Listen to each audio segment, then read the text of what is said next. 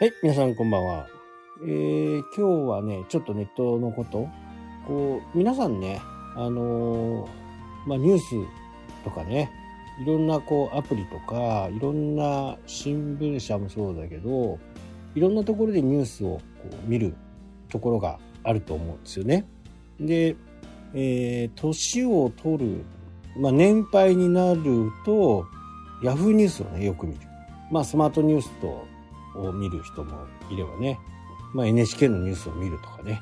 えー、そういった人たちがいると。で、若い人はね、やっぱりヤフーニュースあんまり見ないんですよね。現役の大学生とかね、ほぼ、ほぼ見ないと。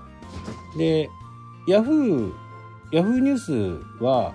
あの、コメント欄があるんですね。あの、コメント欄って、ま、閉じてるところもあるんですけど、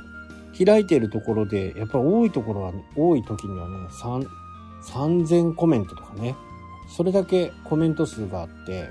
実はこの Yahoo ニュースのコメントのページビューが3割ぐらいあると。えー、今は電話番号認証とかね、そういうことしないと、えー、フリーでは書けなくなってるんですけど、まあ、このコメント欄についてのなんかいろいろな賛否があってね、まあ、これで広告費としてね儲けてる部分があるのかなと。まあ、ヤフーニュースはね Z ホールディングスっていうところでねやってますけど、まあ、ソフトバンクグループですよね。で、まあ、今日ちょっと言いたかったのは本来ねテレビ番組とか新聞とかそういった昔からあるメディアっていうのはネネットに頼ってるっていうのかな。いろいろこうテレビ番組でもねあの今日のネットニュースで一番は何だったとかね。AI で一番こうインターネット上で問題になってるのは何だったとかね。これねそもそもがなんかおかしな状況になってきてるんですよね。最近特に。本来であればやっぱりテレビとか、まあ、新聞とかねまあ僕はあまり好きじゃないですけど、まあ好きとね、見ないとはちょっと違うんですよ。僕はよくテレビを見ます。で、いろんなあ受け取り方があるんだなとか、この曲はこうだなとか、この曲はこうだなとかね。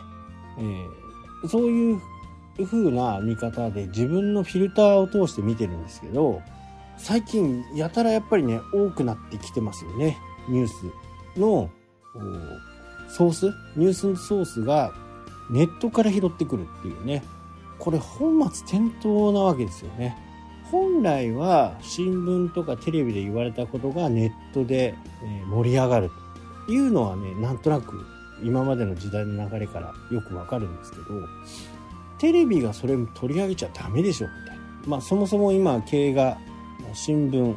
テレビってね、えー、どんどん厳しい状況になってきている。結果的にはどういうことかっていうと見られない新聞が売れない、まあ、こういう状況になってるわけですよね。えー、そもそもテレビはね、えー、民放に関してはスポンサーから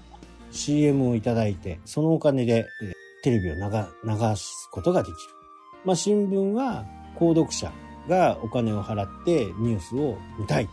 あなたの新聞をぜひとも見たいですいうふうな形でお金を払う。まあ、日本はちょっと特殊で、この配達っていうのがね、あるんで、家の朝起きたらね、新聞が入っているというふうな形で、まあ、情報を取るのも楽だった。だから、この新聞に依存している、まあ、言い方はね、非常に悪いんですけど、情報弱者って言われるね、ネットを使ってない人たちっていうのは、やっぱり時間が遅いわけですよ。新聞の締め切り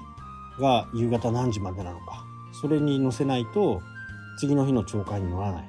で夕方6時に起きた事件は翌々日に乗るとかね。で、今日はね、あの、もう腰もなんかまだ感知してなくてね、家にいてね、パーッとテレビ見てたんですけど、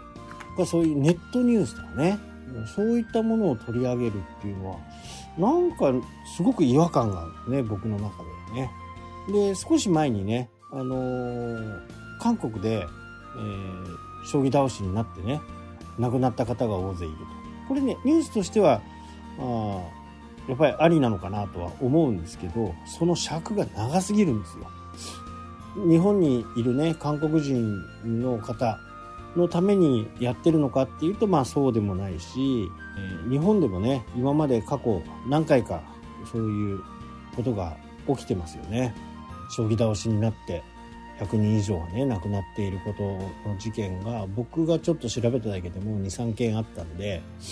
まあそれを今後ね日本ではそういうことが起きないようにっていうね啓蒙の中でやる部分にはこれはいいとは思うんですよね。ただやっぱりバラエティとかでね、えー、尺を20分30分取ってねその原因をこうだああだって言って話すんですけどなんかこれもねピンとこないんですね。まあこれがあのー、新聞とかねテレビとかのあり方なのかもしれないですけどまあそんなことをやっていればねどんどんますますね、えー、テレビも見ら見られなくなるかなと、まあ、そんな風にね思いますね。だからそのメディアっていう部分が変わっていかなきゃならないんだけど変わっていき方がちょっと違うかなと。それはすごく思ってますね。まあツイッターのねイーロン・マスク氏が今回ね、えー、買収にかかったお金がね多分6兆円ぐらい。まあ投資家集めてね。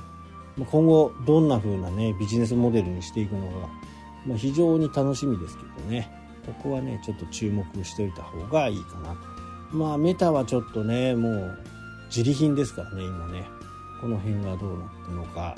まあ LINE はねなんかもう本当にみんなが気軽に電話ができるものとしてね育ってきてるので。まあ管理がねあの非常に曖昧なんで僕はあまり使いたくないですけどね。ただまあ相手方が LINE だということであればまあ LINE を登録する形にはなってますけど、まあ、この辺どうなっていくのか、まあ、見極めが非常に不に思います。はい、というわけでね、今日はこの辺で終わりになります。それではまた。したっけ？